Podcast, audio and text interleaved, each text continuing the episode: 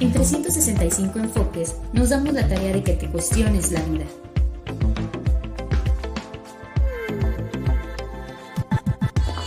¿Quién soy? ¿Para qué existo? ¿Cómo me siento? ¿Será cierto? Aquí encontrarás grandes respuestas a tus cuestiones con pláticas con expertos y amigos.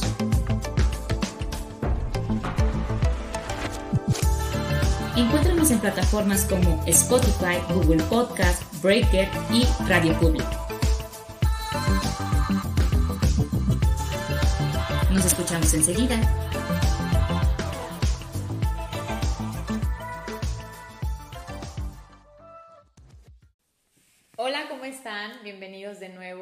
Un episodio más del podcast 365 Enfoques.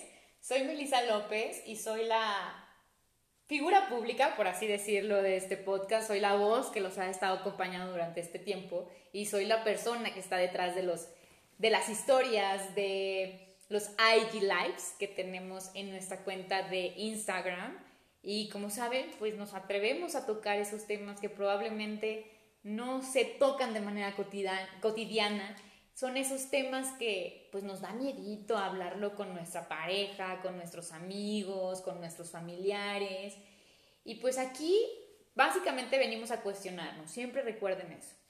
Ya hemos tocado temas como el divorcio, ya hemos tocado temas como el racismo y hoy vamos a tocar otro gran tema que a pesar de que podemos escucharlo en todos lados y que parece que es muy común y que parece que todo mundo lo acepta y es algo padrísimo, pues la realidad es que cada quien lo vive de manera muy diferente y la realidad es que pues la gente a lo mejor no lo percibe de la misma manera que lo pueden percibir los demás. Entonces, pues bueno, les platico cuál es el tema. El tema es el perdón. Sabemos que este tema del perdón pues puede ser incluso un poco tabú, porque hay personas que consideran el perdón de una manera y hay personas que consideran el perdón de otra manera muy distinta. Y el chiste es empezar a compaginar, ¿no? El chiste es empezar a ver esos diferentes puntos de vista para saber cuál es nuestro propio concepto del perdón, porque yo creo que no va a haber un concepto único y creo que esa va a ser una de las conclusiones a las que vamos a llegar después de terminar este podcast, que el perdón cada quien lo vive de diferente manera, cada quien tiene un proceso y cada quien tiene una manera de sanarlo. Para unos puede ser una manera muy extrema, para otros puede ser una manera pues muy light, pero a final de cuentas cada quien tiene su manera de vivir las cosas y para eso tenemos en este episodio a una gran amiga, una persona que yo quiero y adoro con todo el corazón porque nos conocemos de hace muchísimo tiempo. y pues Ticha es esta persona que, aparte de ser mi amiga, es programadora neurolingüística. Y pues claro, como se dedica justamente a, este, a checar este tipo de temas para poderlos tratar con las personas, pues he decidido, hemos decidido más bien todo el podcast, todo el equipo, hemos decidido invitarla para que justamente nos platique qué es el perdón, qué ejercicios podemos hacer para, para perdonar. Yo incluso que estoy en una etapa de perdón muy fuerte con dos personas, eh, yo quiero saber como qué ejercicios me pueden ayudar para pues echarme una mano, ¿no? Porque pues de repente no es tan fácil. Hay días que se me olvida y siento que no pasa nada. Y hay otros días que me acuerdo y digo, mendigos, y que la verdad pues no los quiero. Entonces, eh, digo, más bien no quiero vivir ese sentimiento de, de estar arriba y luego abajo. Entonces, pues Ticha Muchísimas gracias por, por, aceptarnos la invitación. Mi programadora neurolingüística favorita en el mundo mundial. Ticha, ¿cómo estás? Hola, Melino. Pues muchísimas gracias. Primero que nada, pues sabes que eres de mis queridas amigas infinitamente y te agradezco por la invitación, por este espacio, por este tiempo para poder compartir este tema. No, pues ahora sí que al contrario, nosotros súper contentos de que estés aquí con nosotros. Y pues ahora sí, platícame, ¿qué es el perdón? El fregado perdón que escuchamos en todos lados, pero que a la, media, la, hora, a la hora de definirlo es como medio complicado, ¿no? Claro, pues es un tema bastante interesante, es un tema que no todo mundo acepta o lo conoce pero no lo pone en práctica. Eh, te voy a dar el perdón básicamente desde mi línea. El perdón, mucha gente puede tener muchos significados, ¿no? Que es el disculpar las acciones del otro y cómo pasarlas. Pero realmente lo que es el perdón es liberación. La liberación hacia ti mismo. ¿Por qué? Cuando tú perdonas a alguien, puede que la persona ni siquiera esté arrepentida del acto. Pero al perdonar es liberar toda aquella emoción negativa, pensamiento que tú tengas acerca de esa situación o de esa persona. Entonces realmente el perdón es más para ti mismo que para el otro. Cuando tú tomas la decisión de, ok, perdono es, libero toda aquella emoción que me esté afectando y me quedo únicamente con mi paz interior. Porque hay cosas muy difíciles de perdonar. Y más cuando ves que la persona no está arrepentida de lo que hizo. Y al contrario, está... O que no ve lo que te está haciendo, ¿no? Que están como ciegos. Híjole, eso me acaba de pasar. o que inclusive te siguen lastimando, ¿no? O esas personas que pues siguen ahí lastimándote. Entonces, él es un arte el llegar a perdonar, el, es el arte de la liberación, como yo lo menciono. Es el saber aceptar que la otra persona está en un nivel de conciencia diferente, pero que sin embargo tú no tienes por qué responsabilizarte de los actos del otro. Entonces es únicamente soy responsable de mis emociones, de mis pensamientos y de mis actos. Por lo tanto, no permitir contaminarlos con algo hiriente hacia tu persona. Entonces es trabajar la parte del soltar, el liberar por ti mismo. Por decir, yo merezco mi paz ante todas las cosas y ante todas las personas. Por eso hoy elijo perdonar, elijo liberar, porque si tú le quitas el poder de importancia a la otra persona, deja de afectarte. Ok. Ok, entonces digamos que yo tengo el poder de seguirle dando importancia a una situación o no. Totalmente. Ok, entonces ese poder podríamos decir que lo basamos desde el amor propio. Sí, mira, no sé si has escuchado eh, la parte de que el dolor Mm, literalmente siempre va a estar, pero el sufrimiento es opcional. Sí, claro. Durante nuestra vida vamos a toparnos con situaciones que nos van a generar dolor o emociones negativas. Claro. Pero de nosotros depende cuánto tiempo dura esa emoción. Y si elegimos adoptar esa emoción negativa como nuestra energía vital, ¿cuántas personas no conoces con sed de venganza todo el tiempo, no? Que o vive en el me hicieron, me lastimaron. En el victimismo. Totalmente. Entonces, literal, esa persona no ha perdonado. Y el perdonar es que no se lo merece. Esa persona hizo tanto daño que no se merece el perdón. Pero cuando nosotros cambiamos el concepto de perdón, cuando nos damos cuenta que el perdón no es hacia el otro, sino hacia ti mismo, es decir, yo perdono porque merezco tener una vida sana, merezco tener mi paz entonces realmente perdono para liberar. Cuando tú quitas todo poder de enojo, de dolor, absolutamente nada te puede hacer daño. ¿Por qué? Porque entonces tú estás en paz contigo mismo y eso viene efectivamente desde el amor propio. Perfecto, entonces pues vamos a decir que ponemos estos límites o estas barreras con las personas que nos han hecho daño por amor propio, ¿no? Entonces, yo te quisiera, pues aquí hacer una pregunta, a lo mejor un poquito personal, me voy a abrir, por así decirlo, pero pues más vale que si mi duda puede ser duda de alguien más, pues también sea aclarada, ¿no? Supongamos, más bien no supongamos, es una realidad. Yo estoy pasando por un momento de perdón, donde a mí me hicieron, a mis ojos, muchísimo daño, ¿no?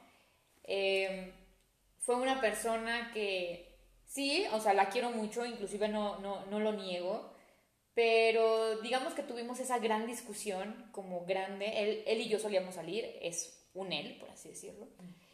Él y yo solíamos salir y de repente hubo una gran discusión y todo se tronó. Todo se tronó, todo pues se acabó, ¿no?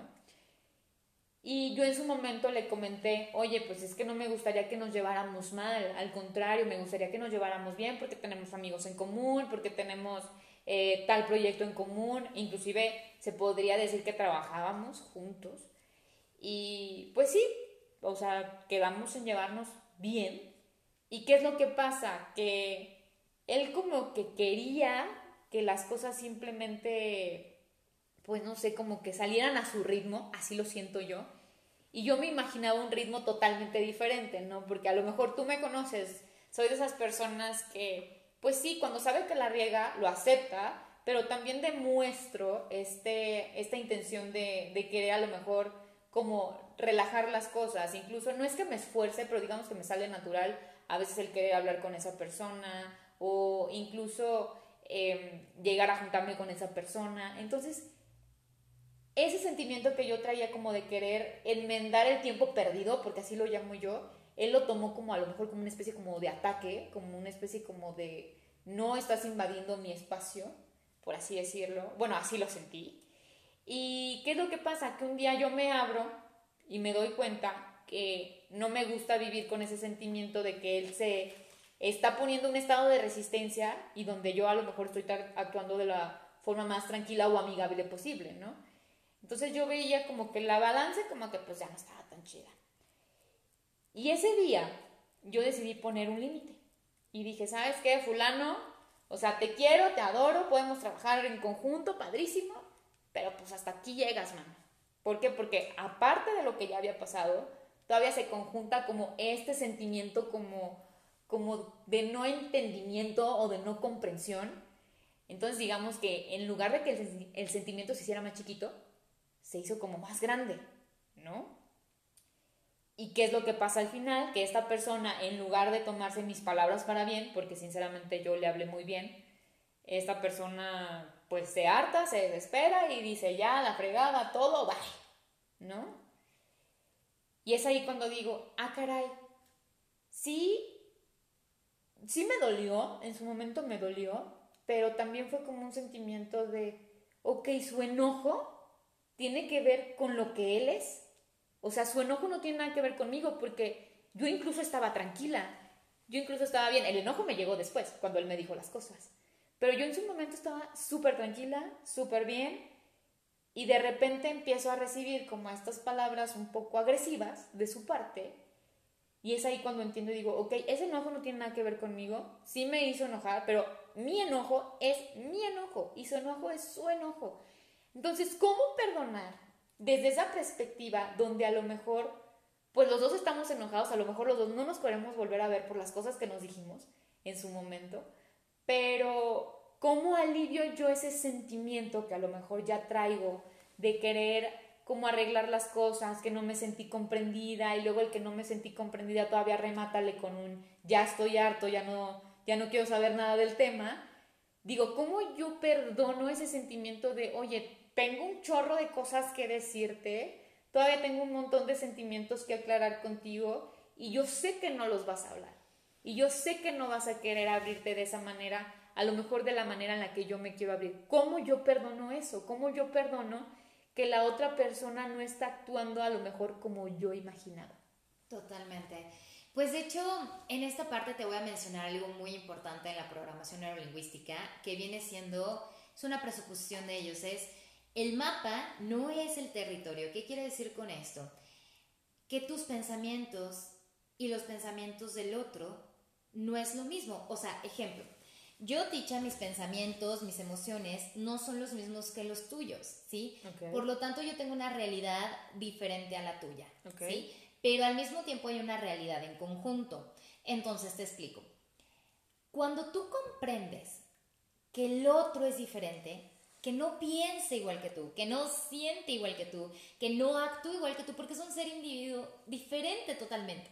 Entonces, ¿qué pasa y cuando se aferra a la falta del querer perdonar? Cuando uno se aferra a que al otro, a que el otro, perdón, piense como uno quiere, que sienta como uno quiere, que actúe como uno quiere. Y cuando realmente uno suelta ese apego, esa necesidad de control, de decir, ok, entiendo que es un ser humano distinto y tiene un proceso diferente. Si a lo mejor esa persona ya no me quiere escuchar, es respetar ese proceso y decir, de acuerdo, pero tú no necesitas para la parte del perdón que la otra persona esté enfrente y poder hablarlo, porque te voy a dar un ejemplo. Muchas veces quedan asuntos pendientes con alguien que ya falleció. Y pues ni modo que lo invoques, ¿no? O que llegue y que quiere platicar. Aparécete, por favor. Exacto. Entonces, ¿qué hacer ahí, no? O sea, el arte de perdonar esta parte de liberación es con uno mismo. No necesariamente necesitas tener a la otra persona con la cual hubo el conflicto enfrente para tú poder liberar esto. ¿Cómo se hace? A través de querer, primero que nada, soltar el control y las expectativas. Es verte de la manera más amorosa e y humana posible, porque decir, ok, en este momento, mm, aunque no seas consciente, inconscientemente estás buscando como querer tener forzoso un control que la persona sienta como tú. O sea, es como lo que me dolió, quiero que tú lo sientas, ¿no? Sí, claro. Entonces, realmente llega el punto de decir, ok, eres un ser humano diferente y a lo mejor tú no lo sentiste así. Cuando tú comprendes que el otro es alguien distinto, que tiene su propia libertad, y tú dices, ok, a ver, en este caso, decir, a ver, yo, Melissa, quiero seguir con estas emociones que me están afectando, o mejor comprendo que la otra persona es un individuo con un proceso diferente, con unos pensamientos distintos, emociones distintas. Y a lo mejor nunca me va a poder comprender. A lo mejor nunca va a poder ser como yo quería. ¿Qué pasa y cuál es uno de los principios como del sufrimiento? Y esto te lo digo en general. Cuando tenemos expectativas sobre algo, sobre alguien, y no salen como nosotros queremos específicamente, y forzoso queremos controlar eso, sufrimos. Porque entonces es algo que no está en nuestro control y nos da miedo porque es algo que dices, ¿y esto cómo funciona? Entonces, es un arte de desapego. Cuando tú dices realmente, pase lo que pase, esté como esté, yo necesito estar bien conmigo misma. Yo necesito sentirme bien conmigo misma. Y porque me amo y porque me lo merezco, suelto toda expectativa hacia el otro o hacia otros. Y en este caso, únicamente pones expectativas hacia tu persona. Ejemplo, ok, yo Melissa, yo sé que tengo las capacidades de dar, eh, no sé, ejemplo, tantos resultados en el trabajo, tantos resultados en esto, y tú conoces tus propias capacidades. Entonces, cuando tú conoces tus capacidades, sí puedes poner una expectativa hacia tu persona, pero no hacia los demás, porque eso no lo controlas. Ok, perfecto, perfecto. Y en la parte de poner, dices, bueno, ya, esta persona pasó esto, ¿no? Y es un daño que nos estamos haciendo y todo. Entra la parte de poner límites amorosos. El arte de perdonar no quiere decir que forzosamente quieras tener a la persona en tu vida, porque a lo mejor si ves a alguien que con quien no resuenas y siempre que lo ves o te hace daño, entonces se pone una barrera y un límite amoroso. Se pone desde el amor propio, es decir, ¿ok? Lo que tú hiciste, haces, ya no me afecta. Sin embargo, eres alguien que no te quiero en mi vida. ¿Por qué? Porque eres alguien que a lo mejor no está nutriendo la persona que soy. Entonces, comienzas a ser selectivo con las personas que tienes a tu alrededor. Inclusive pueden ser familiares que a veces nos tocan padres tóxicos, hermanos tóxicos, y dices, bueno, ¿y estos cómo los desaparezco, no? ¿Cómo los ¿Cómo me deshago de él, por favor? claro. Entonces, cuando llegue a esa situación, por una pareja como quiera la puedes terminar, puedes, eh, aunque a veces es muy difícil cortar lazo, pero cuando es una familia, cuando ya tienes un lazo sanguíneo, debes entender que lo que hace el otro se lo hace a sí mismo, no necesariamente tiene que ser hacia tu persona. Entonces, cuando tú controlas este arte de liberar, del desapego, del soltar expectativas, de soltar el control y de profundizar en tu amor propio y poner límites amorosos, te lo juro que la paz interna llega por añadidura. Sí, claro. Mira, justamente a lo mejor fue un, tanto extremo.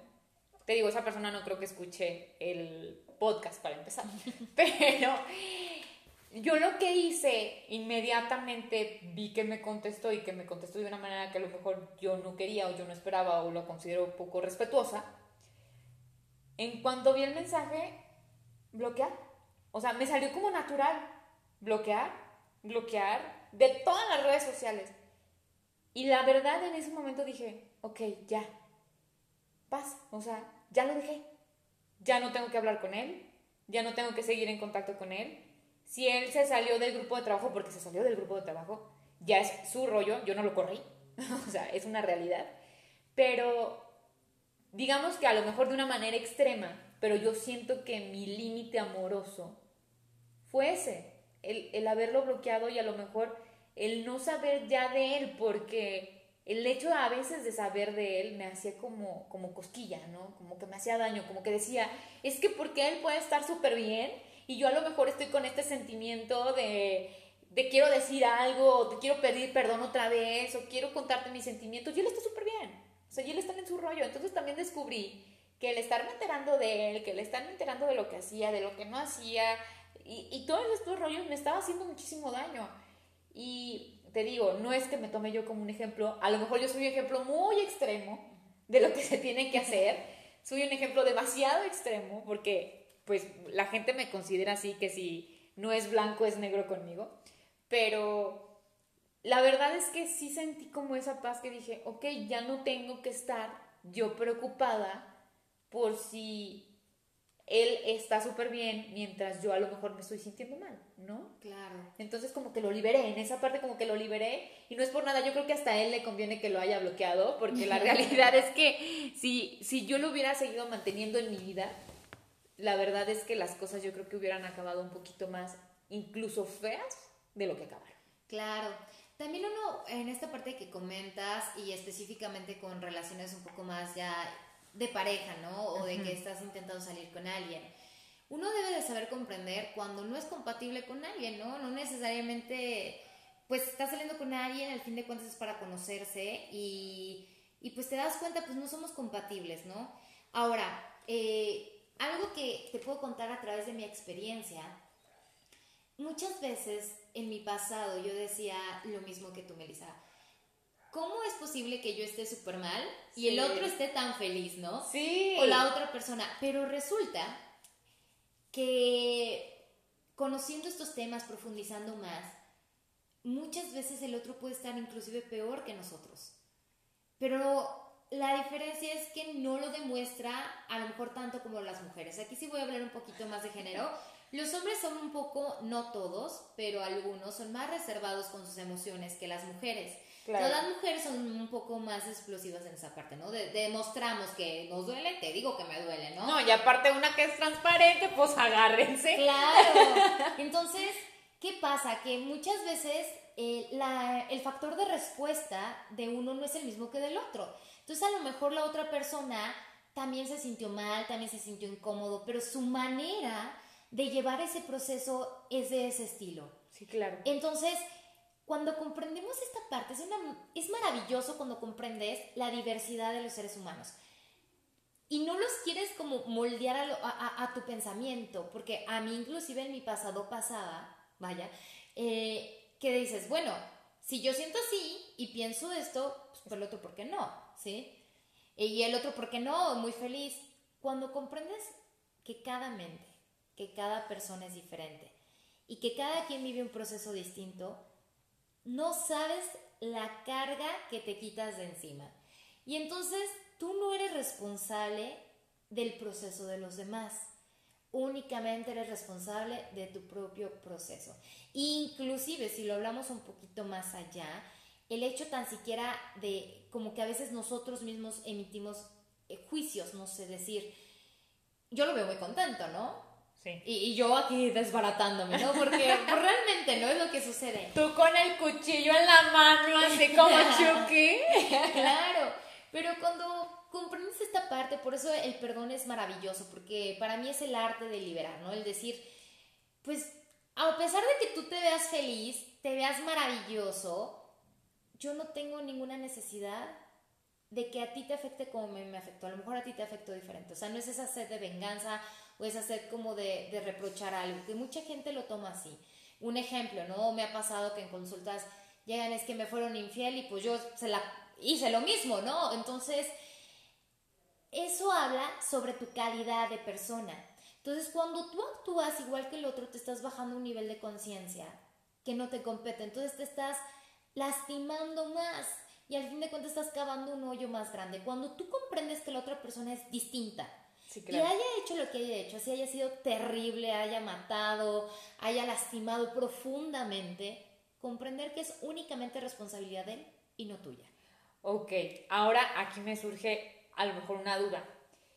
En el caso de que, vamos a poner un ejemplo muy claro, de una persona que comete abuso, ¿cómo perdonas a tu abusador?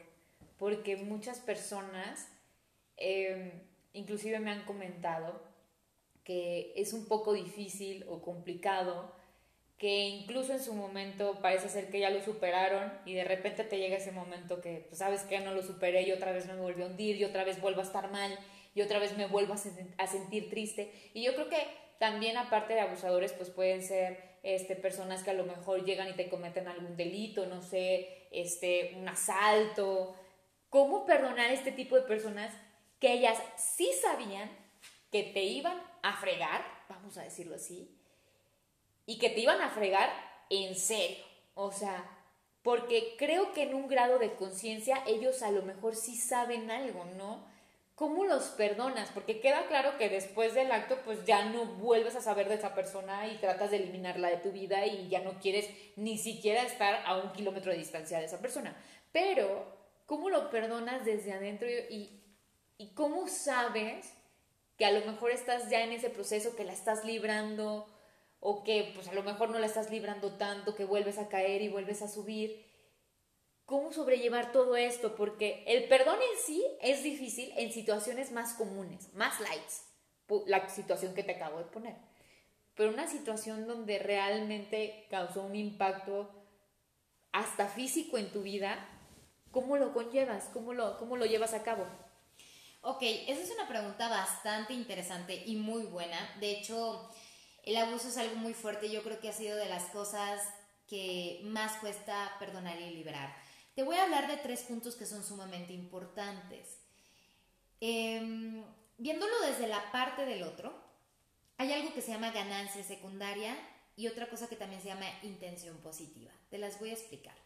Ejemplo, a lo mejor el abusador al violar a esta mujer, supongamos que es un hombre que viola a una mujer, este hombre tenía una intención positiva. La intención positiva no quiere decir que sea buena para la otra persona, simplemente es buena para el abusador. O sea, su intención positiva... Está pensando en él. Ajá, exacto. Por ejemplo, al abusar, la intención positiva de este señor o de esta persona es conseguir placer. ¿Sí? Entonces, está buscando placer. El medio por el que lo hace es totalmente dañino, ¿sabes? Porque no es una manera correcta. Pero para la mente de esa persona, jura y perjura que está bien. ¿Sí y es algo bueno para él. Para él. Ojo, no quiere decir que ni para la sociedad ni para la otra, ni para la víctima. Pero estamos hablando de mentes pues sí, trastornadas realmente. Y eso no quiere decir que sea sano, ¿verdad? No, no, claro. por supuesto que no, es totalmente insano. Pero te quiero decir cómo opera una mente que llega a ese grado, ¿vale? O sea, la otra es ganancia secundaria. O sea, ¿qué pasa? A lo mejor, pues bueno, eh, la ganancia secundaria se puede llevar, te voy a poner un caso diferente, ¿no? O sea, a lo mejor eh, un abuso donde eh, son esposos, ¿sí? Pero la persona, el marido, golpea a la mujer, pero ella no lo deja porque si al momento de dejarlo dice quién me va a mantener o cómo voy a mantener a mis hijos o cómo voy a salir adelante o quién va a ser protegido. Entonces, la dependencia. Esta persona, en este caso como la víctima, está aceptando este acto de violencia hacia su persona por obtener una ganancia secundaria que viene siendo a lo mejor la manutención. Entonces, son dos cosas muy difíciles de entender. Entonces, entiende y ubica primero qué fue eso. Y eso es como la base para que tú puedas comprender la situación fuera de tu persona y no tomar partido. Porque cuando tú, hay una cosa que se llama, eh, una técnica que se llama posiciones perceptuales, te la explico. Okay. La primera posición es yo en mis zapatos. Yo dicha con mis pensamientos y mis emociones. La segunda posición es yo en los zapatos del otro. En este caso, por ejemplo, que te tengo a ti, sería yo siendo Melissa con sus emociones con sus pensamientos. Entonces, dejo atrás a Ticha y me pongo a pensar cómo piensas tú. Entonces, ahora soy Melissa, me doy cuenta cómo funciono, cómo, cómo pienso, cómo siento. Entonces, puedo comprender la postura de Melissa y el por qué lo hizo. La tercera posición es alguien ajeno totalmente a ellas dos. ¿Por qué? es alguien desconocido que no toma partido ni por lo que piensa Ticha ni por lo que piensa Melissa. Entonces puede ver la situación objetivamente. En, estas, en las sesiones de PNL utilizamos mucho esta herramienta porque nos ayuda a ser objetivos ante una situación que a veces no le vemos salida. Y resulta que al salirnos de nuestra persona, vemos un campo abierto de posibilidades y vemos que realmente tenemos muchas opciones, pero que no las podemos ver por estar sumidos en nuestro dolor, en nuestro propio dolor. Entonces, eso es las posiciones perceptuales. Ahora, la parte importante sobre lo que mencionabas del abuso, de cómo ir evolucionando también esta parte, muchas veces las víctimas se sienten culpables, que a pesar de que violaron a esa persona, abusaron de cualquier forma de, ese, de esa persona, sienten que algo malo hay con ellas, un ejemplo poniéndole mujer, que algo malo tienen ellas que provocaron la situación y muchas veces no lo tienen consciente, a lo mejor lo tienen guardado en el subconsciente y en el subconsciente les dice, hay, eh, tienen una impronta, que es un conjunto de creencias muy fuertes, que les dice, tú vas a operar de esta forma, todo el mundo va a abusar de ti porque tú no eres lo suficiente, un ejemplo, o porque tú has permitido, o porque te vestiste de una manera hermosa, eso es provocador y eso provocó que abusaran de ti. Cuando esta persona descubre que a lo mejor está vibrando en un sentimiento de culpa y toma la decisión de liberarlo y decir, no soy culpable de las intenciones que tuvo el otro. Yo no soy culpable de los actos que tuvo el otro. Cuando libera la culpa y acepta y reconoce su propio amor y ve las cosas desde la percepción de decir, el otro es únicamente responsable de sus actos, pero yo no tuve nada que ver para provocar esa situación. Cuando de verdad se trabaja en ese punto y se llega desde lo más profundo, automáticamente comienza tu proceso de sanación y de liberación. No sé si queda claro esta parte. Sí, claro. Eh, ahora sí que, bueno, poniéndolo como, como en un plan como más entendible, eh, a lo mejor socialmente hablando, es que hay que comprender que cuando una persona tiene a lo mejor sí la intención de hacerte daño, él está pensando en su propio placer. Efectivamente. Y él está pensando solamente en él de manera egoísta y no por el hecho de que piense en su propio placer quiere decir que sea algo sano. Entonces, digo, para que la gente no se confunda, porque luego la gente va a decir, ah, no, pues es que si yo pienso por mi propio placer y a mí me hace bien, pues lo hago, ¿no? No, no, no. Aquí la idea es justamente diferenciar que cuando una persona te hace daño de manera intencionada, es decir, ok, fulanito esa es tu manera de obtener como cierto tipo de placer que fue la que a lo mejor a mí me impactó y me dañó la vida, ¿no?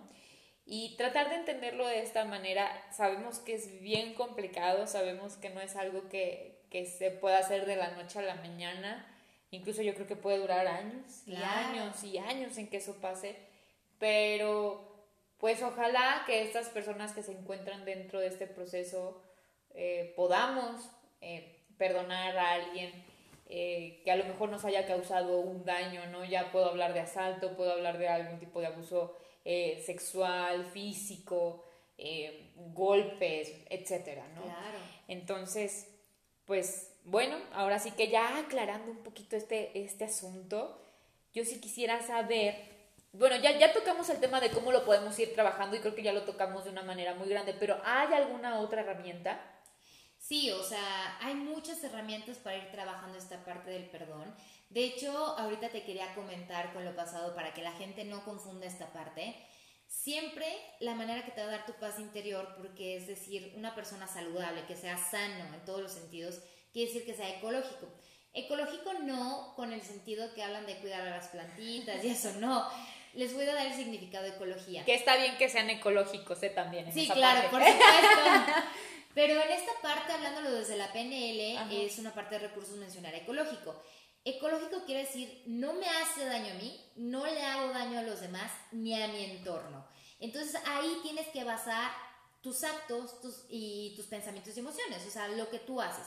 Entonces, es decir, la persona que automáticamente abusó de alguien o lastimó o de alguna manera, totalmente rompió con ese orden, ¿sí? Entonces, por supuesto que está mal. pero viéndolo la mente trastornada a la persona, pues a lo mejor no va a dar su brazo a torcer, ¿sabes? Claro. Entonces, aquí es el trabajo personal de decir, me libero de la culpa. Hay muchas herramientas para ir trabajando el perdón. Primero que nada, comprender que lo que haya hecho el otro no es tu responsabilidad, ¿sí? O sea, sea lo que haya hecho, no fue tu culpa. Cuando sueltas esa parte de que te puedes sentir culpable, de a lo mejor, bueno, vamos a hablarlo de un caso de que, no sé, a lo mejor secuestran al hijo, ¿no? No lo pueden rescatar, los papás se sienten culpables por no haber podido salvar al hijo, pero realmente hay cómo perdonan, ¿no? Y cómo se perdonan a sí mismos. Es esa parte de ellos no fueron, no asesinaron, no apuñalaron, ellos no tuvieron el acto para hacer eso, ¿sabes? Entonces cuando sueltas que ese acto no es tu responsabilidad, que no es tu culpa y que es muy difícil, pero eso nace desde el amor propio de decir, necesito trabajarlo. ¿Cómo se trabaja? Sí se trabaja yendo a terapia, porque es un proceso, necesitas acompañamiento cuando son casos tan fuertes. Cuando son casos más sencillos, pues bueno, uno mismo puede ir poniéndole práctica a través de lo que es, o sea, de tu propia percepción, ir quitando expectativas, ir quitando la culpa y lo vas poniendo en práctica. Cuando son casos ya más serios, sí es recomendable que vayan a terapia de cualquier línea que se les acomode, pero que necesiten un acompañamiento. ¿Para qué?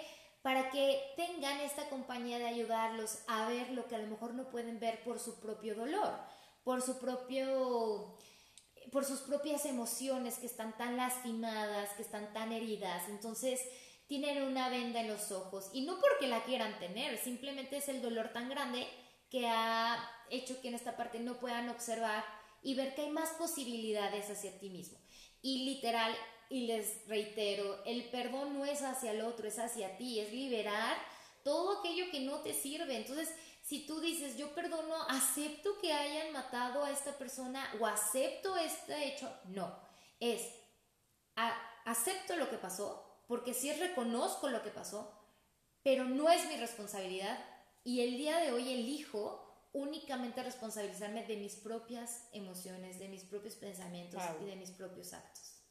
Sí, claro, y más que nada ahora llevarlo ese tipo de pensamientos a, a, una cuestión, ¿no? Hay gente que piensa que, no sé si ya lo dije antes, pero si no lo vuelvo a repetir, que el perdón es como un borrón y cuenta nueva, ¿no? Claro. Que es como, ok, o sea, te perdono y haz de cuenta que no pasó, manito. No, hombre, o sea, sí pasó. O sea, aunque haya sido la cosa más sencilla del mundo, sí pasó y hay que aprender a vivir con eso. Hay cuestiones más pues ahora sí que comunes que otras y como tú dices, hay cuestiones que incluso las puedes llevar sin terapia, aunque yo siempre recomendaré íntimamente la terapia, van a poder, por, porque bueno, es algo que a mí, a mí sinceramente me ha cambiado la vida. Y como tú dices, Ticha, o sea, que cada quien agarre el sector que se le acomode. Hay personas que se les acomoda la programación neurolingüística, hay personas como yo que se acompañan alrededor de la psicología, hay otros que meditan, hay otros que hacen, bueno, quién sabe cuántas corrientes hay, la verdad es que no sé, o sea, yo he escuchado que el tantra, que todo ese tipo de cosas, que, te digo, a mí me encanta aprender de todo, yo me considero como un híbrido de todas las creencias habidas y por haber, pero eh, sí hay que normalizar la, la, terapia y hay que normalizar el sentirnos tranquilos. ¿Por qué? Porque a lo mejor lo que tú puedes considerar un sentimiento no tan grave puede terminar en algo catastrófico. ¿Cuántas veces no escuchamos incluso amigos, conocidos, que por culpa de una expareja con la que duraron nada, ya le agarran la desconfianza al otro género, que las mujeres siempre estamos diciendo, es que los hombres son iguales, y es que bla, bla, bla, y, y, los odio a todos, ¿por qué? Porque un fulano que a lo mejor eh, le hizo algo un poco feo, pues no lo ha perdonado, no ha llevado ese proceso de perdón y por lo tanto piensa que todos los hombres o que todas las mujeres somos iguales cuando la realidad es totalmente distinta, ¿no? Y yo creo que también entre más pienses que una persona eh, es igual a otra, pues más te la vas a encontrar, por eso ve a terapia. Normalicen la terapia, como Dindu Peirón dice. Vayan a terapia. La terapia es como la alacena básica que debes de tener: jamón, leche, huevos, un chorro de huevos y, y, terapia. La verdad es que y terapia. Entonces, pues bueno, ya, ya tocando un poco este tema, este, sí me gustaría que, que a lo mejor nos, nos resolvieras esta duda. Hay personas que viven situaciones difíciles, complicadísimas, y que siempre existe como la pastillita de, oye, con esta pastillita te vas a sentir mejor, tómala. O, oye, te acaban de asaltar, tómate este medicamento, ¿no? Te vas a sentir de maravilla y súper relajado. ¿Qué tan a favor estás de eso? ¿Qué tan a favor? ¿Qué tan en contra? Yo sé que hay casos muy extremos donde ya ocupan psiquiatría, donde dices, ok, aquí sí, imposible no, no tomarte algún tipo de medicamento, pero también hay situaciones bastante llevables. ¿Qué tan sano es vivir estos sentimientos o qué tan sano también es evitarlos, no? Claro. Mira, esa es una pregunta sumamente importante. yo no te voy a decir que estoy a favor o en contra, ¿sí? Porque pues no es algo que me compete, yo no soy médico, yo no te puedo decir necesitas cierta sustancia en tu cerebro para que opere así. No. Solamente los psiquiatras, ¿no? Exactamente. Entonces, pero lo que te puedo hablar es acerca desde la PNL. Nosotros manejamos lo que es, tu mente es como tu cuerpo, por ejemplo. Tú vas y haces ejercicio para mantenerlo saludable. Supongamos que estás yendo al gimnasio, ¿no? Entrenas un mes y a lo mejor no tienes la condición super wow, pero ya empiezas a agarrar más. Entrenas otro mes y a lo mejor ya tienes más condición Pasa un año y a lo mejor tú ya estás súper pro y sigues entrenando. Pero ¿qué pasa que si dejas de ir a entrenar? Entrenaste todo un año fuertísimo, le dedicaste todo. Y ese mes ya valió. Dejas de ir a entrenar a lo mejor tres meses y vas a regresar y a lo mejor ya no vas a poder hacer lo que antes. Lo mismo es con tu mente. Todos los días la debes de ejercitar. como Pues comprendiendo que tú eres un poder maravilloso y que en tu mente únicamente debe de caber posibilidades infinitas de los cómo sí y no de los cómo no. Entonces, quitar toda barrera negativa para ir creando todo lo que es positivo, ¿sí? Cuando tú estás en constante mantenimiento mental y emocional, porque es lo mismo con las emociones, vas adquiriendo inteligencia emocional. Difícilmente puedes caer en una depresión. Cuando estás día a día constantemente trabajando en ello. Ojo, no quiere decir que te la pases todo el día entrenando tu mente y emociones. No, recuerda, también todo en exceso es malo. ¿Qué se trata esta parte? Es decir, bueno, yo reconozco mis sentimientos, reconozco que en este momento a lo mejor estoy enojada. Bueno, ¿cómo es la manera saludable de vivir mi enojo, pero no quedarme con mi enojo? Entonces, te voy a dar un ejemplo mío. Yo cuando estoy muy enojada me pongo a hacer ejercicio. O literalmente si ya estoy súper estresada, agarro una almohada, grito y la hago churrito, básicamente. Pero no estoy desquitando mi enojo con nadie más. Ni estoy afectando a otro. Exacto, nada más lo estás expresando, pero lo estás expresando a ti misma en un aspecto donde nada más te ves tú, pero a la vez te relaja y a la vez claro. te No, inclusive si quieres mentarle la madre, básicamente, claro. a alguien, puedes poner, pero sin necesidad de actuar enojado. ¿Por qué? Cuando tú actúas con la cabeza caliente, las tienes de perder, ¿sí? Porque realmente no, se, no eres objetivo. Entonces, una dinámica muy padre que puedes realizar, poner una fotografía o algo que te recuerde a esa persona en tu cuarto, como estés, y le puedes mentar la madre a esa cosa y a la foto y decirle tú, tú, y ya se la mientas, ¿no? Y automáticamente te vas a sentir más saludable. Cuando entonces ya pases enojo, puedes ver las cosas con claridad y entonces sí tomar una decisión objetiva, ¿vale? Em, ¿Qué pasa? Ahorita mencionabas cuando alguien te hizo daño y entonces tú estás viendo a la siguiente persona como si también te fuera a hacer daño. Ah, claro, sí, el famoso novio y que por eso piensas que ya todos son iguales. Híjole, Claro. Aquí lo que yo llamo esta parte es no puedes ver lo que tienes enfrente con los ojos del pasado.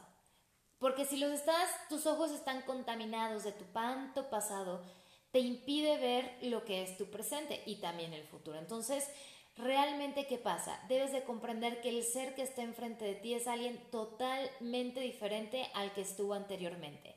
Y ahí tienes que aprender a quitarte el miedo, a soltar el desapego, es decir, no importa que haya llegado alguien que me hizo daño, me trató como si nada, pero yo merezco a alguien que realmente me ame. Entonces, no puedo ir juzgando a toda persona que se me ponga enfrente con los ojos del pasado. Entonces, están contaminados. Para esto, ¿qué de reconocer? Que no todos son iguales, que es una diversidad enorme en el mundo y que cada persona, aunque tenga patrones similares al pasado, es diferente. ¿Sí me explico? Entonces, cuando tú tienes esto totalmente claro, puedes ver y sanar objetivamente. Ahora, si ya dices, ni con la terapia, ni con mi esfuerzo personal, ni con cualquier poder humano que yo haya experimentado, logro quitarme de una depresión o, de algo tan fuerte, bueno, entonces sí puedes consultar a un psiquiatra, a alguien especializado en esa área y que te diga, ah, a lo mejor no puedes sanarlo porque realmente sí te falta alguna sustancia que está impidiendo que tú puedas tener una inteligencia emocional. Vamos, casos así son muy raros, porque mucha gente acude, paso uno, de seguro tengo que ir al psiquiatra, ¿no? O piensa que ir a terapia es como voy con el loquero. Y no, de hecho todo ser humano debería ir a terapia porque es el autoconocimiento de tu propia persona. Es decir, cuando alguien más te pone en otro parámetro lo que tú eres, lo puedes analizar objetivamente y decir, wow, cuántas cosas no me había dado cuenta y me estoy conociendo a través de la terapia. No solamente necesitas decir cuando estés mal, al contrario. También cuando estás bien. Ajá, realmente las personas necesitan terapia cuando estás bien. ¿Por qué? Porque es un mantenimiento, es mantenerte. Entonces, si tú estás constantemente trabajando en ti, difícilmente caerás en situaciones complicadas. Ahora, eh, es muy padre todo este arte del desapego, es algo genial, es algo que a mí me apasiona, el ayudar a los otros, pero es porque realmente todo lo que yo he llevado a cabo en mi trabajo es porque primero lo experimenté conmigo misma. Claro. Te comento esta parte, a mí me pasó una situación donde tuve que, fuerte, que falleció mi abuelo, que para ese entonces para mí era mi papá, entonces conozco lo que es la PNL. Entonces, de estar sumergida en el dolor eterno, realmente aprendí todas las posibilidades infinitas cuando te transformas desde tu interior, cuando conoces tu mundo interior. Y es un trabajo constante de día a día, porque todos los días es un trabajo de irnos conociendo cada vez más profundo. Y, y literalmente toda la gente te lo puede decir, psicólogos, reikistas, toda la gente que está metida en la línea de la sanación, te va a decir, pues no es que a nosotros seamos perfectos y no nos pasen estas cosas, no, al contrario, sí nos pasan. La diferencia es que tenemos la conciencia un poquito a lo mejor más despierta y podemos comprender y detectar más rápido cómo trabajar. Pero es como un médico, ¿no? Un médico no por ser médico nunca se va a enfermar. Estamos de acuerdo. Entonces, Nunca le va a dar gripa. exacto, le va a dar. Y necesita medicina, ¿no? Entonces lo mismo. Entonces es ir desde el amor propio reconociendo tu humanidad todos los días y trabajar con tu persona. Entonces, ya cuando tú probaste infinidad de líneas, siempre yo les recomiendo y cuando vienen a terapia conmigo les digo, prueba mi línea, conócela, este es tu espacio, tú aquí tienes la libertad infinita y es tu espacio protegido, pero si en algún momento tú sientes que esta línea no va para tu proceso de sanación, tú aquí estás totalmente libre de saber elegir la línea que a ti te sientas cómodo, ¿no? Entonces realmente inclusive si necesitas que te recomiende alguien una línea diferente, con todo gusto. Yo siempre dejo toda esa apertura porque es totalmente natural que el ser humano encuentre su lugar donde se siente cómodo. Entonces, acá como terapeuta siempre es decir, este es tu espacio, estás totalmente cuidado, pero tú tienes el poder de decisión siempre. Y para ejemplo de eso estoy yo, yo llegué a ir a terapias con Ticha, pero la verdad es que justamente como tú lo mencionas, cada quien hace clic con diferentes cosas. Yo hice clic con mi terapeuta, una vez la encontré, ya no la he dejado. Así yo puedo irme al otro lado del mundo y creo que no la voy a dejar porque pues es una persona que sí me ha ayudado mucho en estos procesos pues complicados o no tan complicados o felices o no tan felices y sinceramente el, ir a terapia, eh, sobre todo cuando tienes una situación de perdón, que yo creo que es una de las situaciones más complicadas que puedes vivir, eh, es necesario, es necesario siempre estar acompañado. Yo siempre eh, comparo la terapia, el ir a terapia con ir al gimnasio. Imagínate que tú como persona llegas a, pues obviamente al gimnasio, pues no estando en las mejores, o, sí, en las mejores, eh, no sé, opciones que puede haber de figura, ¿no? A lo mejor física, llegas a lo mejor con tu lonjita, con un poquito de sobrepeso, pero pues llegas al gimnasio. Igual llegas a terapia, pues a lo mejor puede que llegues a terapia no en una situación tan cómoda, a lo mejor puede que descubras la terapia en una situación pues a lo mejor un poco complicada, pero ¿qué es lo que pasa? Si dejas la terapia cuando ya estás en un punto bueno, es cuando te quiebras, y a mí me pasó, y me pasó muy cañón. ¿Por qué? Porque imagínate que ahora compáralo con el gimnasio dejas de ir al gimnasio ya cuando estás marcadito, ya cuando llegas a tu nivel de grasa este, óptimo o cuando llegas a tu porcentaje este, más increíble, pues imagínate que de repente lo dejas. Pues obviamente ese cuerpecito que se te había hecho, pues se fue, ¿no? O sea, igual la terapia todo lo que ya llevabas avanzado, todo lo que ya llevabas súper bien y que tu mente a lo mejor ya estaba acostumbrada a ciertas maneras de pensar qué es lo que pasa. Dejas de ir a terapia, dejas de atenderte a ti mismo, dejas de invertir en ti mismo y ¿qué pasa? Pues ya te vas para otro lado, ¿no?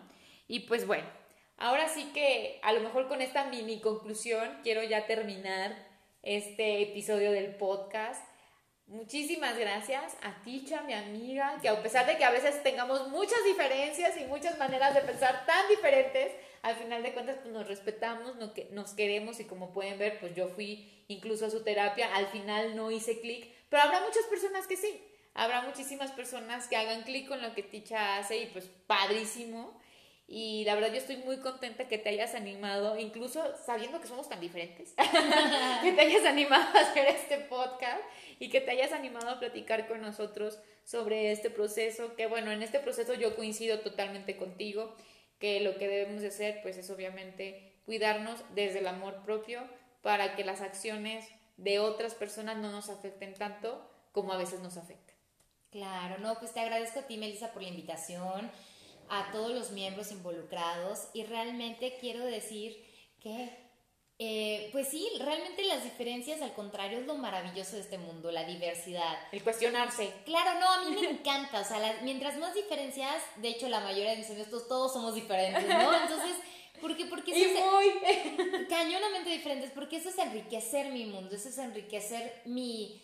me permite salirme de quién soy para comprender otras opciones. Entonces, pues tú sabes que eres mi amiga de hace muchos años, que te quiero y te adoro con todo mi corazón.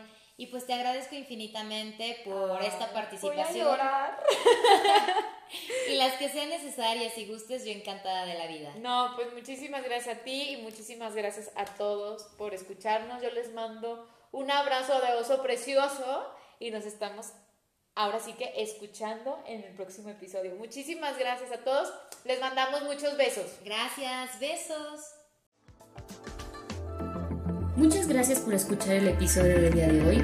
Encuéntrenos en Instagram como 365 Enfoques Podcast, en Facebook como 365 Enfoques y en Twitter como 365-Enfoques.